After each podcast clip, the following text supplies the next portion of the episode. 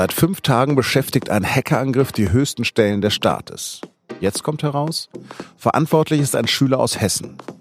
Über den Hackerangriff aus dem Kinderzimmer sprechen wir jetzt mit dem Leiter des Digitalressorts der SZ, Janis Brühl. Heute ist der 8. Januar, mein Name ist Lars Langenau und Sie hören auf den Punkt, den Nachrichtenpodcast der Süddeutschen Zeitung. Was war das für eine Aufregung gleich zu Beginn des Jahres? Die Daten von 994 Prominenten, Journalisten und Politikern stehen frei verfügbar im Netz. Betroffen sind Prominente wie Jan Böhmermann oder Till Schweiger, Bundes- und Landespolitiker aus allen Parteien. Nur die AfD bleibt verschont. Wie in einem Adventskalender werden schon seit Dezember jeden Tag unterschiedliche Daten veröffentlicht. Teils berufliche, teils private. Handynummern, E-Mail-Adressen, Fotos, Privatadressen, außerdem Rechnungen, Briefe, Chatverläufe und Sprachnachrichten. Nicht alles war streng vertraulich, anderes schon. Einige Informationen standen lange online, ohne dass es bemerkt wurde. Aber erst Donnerstagabend vergangener Woche ist ein größerer Kreis auf das Ausmaß des Angriffs aufmerksam geworden. Bundesjustizministerin Katharina Barley vermutet sogar, dass die Hacker das Vertrauen in unsere Demokratie und ihre Institutionen beschädigen wollen. Oder stecken sogar ausländische Hacker dahinter? Und jetzt kommt raus, Orbit oder Gott, wie sich der Hacker nannte, ist ein 20-jähriger Heranwachsender aus Hessen, der noch im Kinderzimmer seiner Eltern wohnt. Bereits am Sonntag wurde er festgenommen, aber nach einem Geständnis wieder freigelassen. Er will allein gehandelt haben und zeigt laut Bundeskriminalamt Reue. Er sei ein Nerd ohne Informatikstudium, aber mit viel Zeit, Sachverstand und Affinität für Computer. Sein Motiv ist schwammig. Oberstaatsanwalt Georg Ungefug, Sprecher der Zentralstelle zur Bekämpfung der Internetkriminalität der Generalstaatsanwaltschaft Frankfurt am Main, sagte am Mittag in Wiesbaden. Zu seiner Motivation ähm, insoweit bitte ich Sie um Verständnis, dass wir zum jetzigen Zeitpunkt natürlich noch kein abschließendes Bild geben können. Gab der Beschuldigte an, dass er die Daten ausgespäht und ähm, veröffentlicht hat, und zwar, weil er sich über die betroffenen Geschädigten aufgrund von bestimmten öffentlichen Äußerungen geärgert habe. Laut den Ermittlern nutzte der Schüler mehrere Sicherheitslücken. Zu erwarten hat er gegebenenfalls das Jugendstrafrecht. Die Löschung der Daten dauert laut Innenminister Horst Seehofer noch an und der kündigte weitere Maßnahmen zur Cybersicherheit an. Wir prüfen die Schaffung einer Früherkennung zum Schutz vor Datenabfluss und die verstärkte Sensibilisierung von Bürgerinnen und Bürgern vor Gefährdungen im Netz. Über den Hackerangriff aus dem Kinderzimmer spreche ich jetzt mit Jannis Brühl. Er ist Leiter des Digitalressorts der Süddeutschen Zeitung. Herr Brühl, sind Sie jetzt überrascht, dass das ein Schüler gewesen ist? Nein, eigentlich nicht. Denn äh, entgegen der ersten Panikmache, die es gab, es äh, handele sich hier um einen Angriff äh, ausländischer Geheimdienste möglicherweise oder irgendwelcher Master-Hacker, gab es doch sehr schnell schon Hinweise darauf, dass es sich um jemanden handelt, der wohl allein handelt, der sich äh, allein aufgrund seiner Fähigkeiten ähm, eben dazu bemüßigt gefühlt hat, hier einzelne Politiker und ihr Umfeld bloßzustellen. Zu der Motivation des jungen Mannes wurde eigentlich wenig bekannt bislang. Es wird aber Doxing vermutet. Können Sie noch mal erklären, was das ist? Das ist äh, unter Hackern ein gefürchtetes Werkzeug, eigentlich schon seit zwei Jahrzehnten.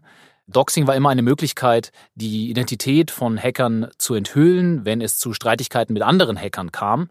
Das war jetzt im deutschen Fall nicht der Fall, weil die Personen ja bekannt bzw. berühmt sind. Allerdings gibt es auch noch eine Form des Doxings, die einfach private Daten enthüllt, bis hin zu Chats mit Familienangehörigen, wie im Fall von äh, Robert Habeck, oder zu privaten Bildern. Und diese Form des Doxings haben wir im Fall dieses Angriffs gesehen.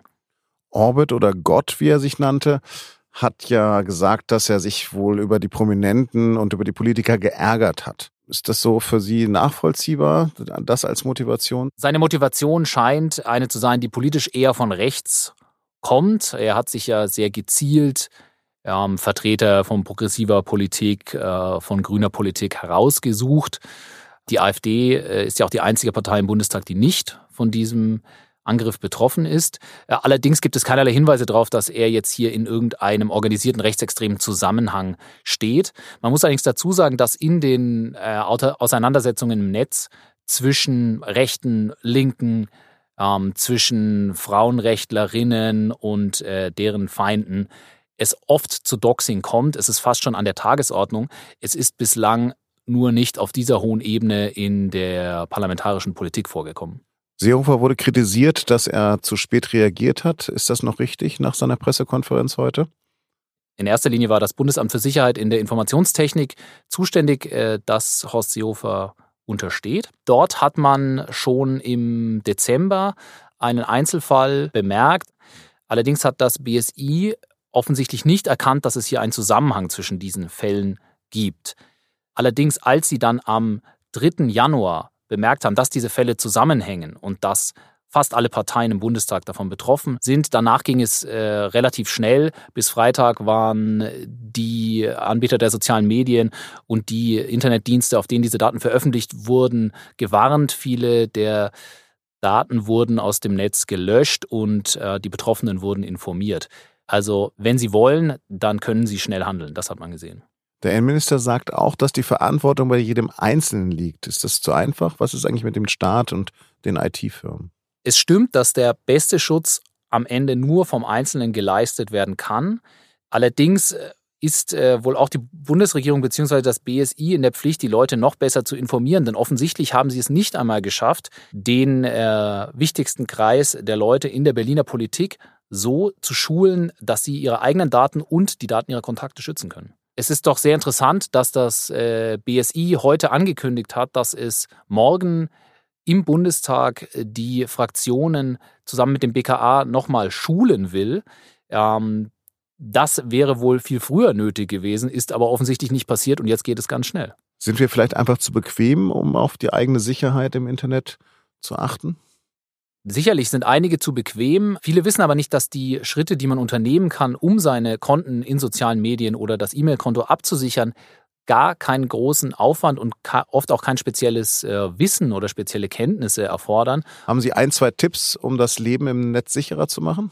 Als erstes sollte man sich ein kluges Passwort einfallen lassen. Es sollte weder zu simpel sein, also keiner von den einfältigen Klassikern wie 1, 2, 3, 4, 5, 6 oder einfach das Wort Passwort. Es sollte aber auch keine komplett durcheinandergewürfelte Reihe von Buchstaben, Sonderzeichen und Ziffern sein. Weil sich die keiner merken kann. Die kann sich nämlich äh, dann am Ende keiner merken und man verwirrt sich nur selbst, zumindest solange man keinen Passwortmanager benutzt.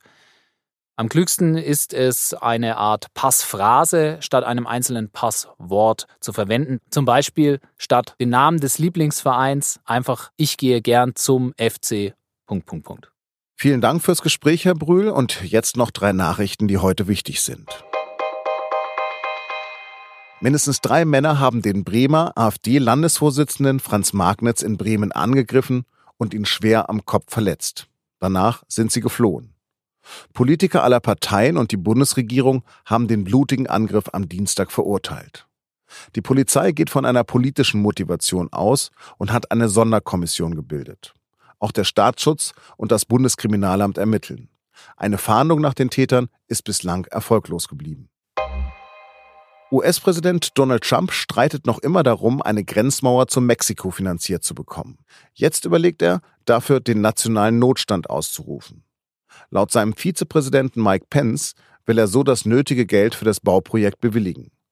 Er habe sich aber noch nicht zu dem Schritt entschieden. Rechtsexperten des Weißen Hauses würden das jetzt prüfen. Für den Abend kündigte Trump zu dem Thema eine Rede an die Nation an.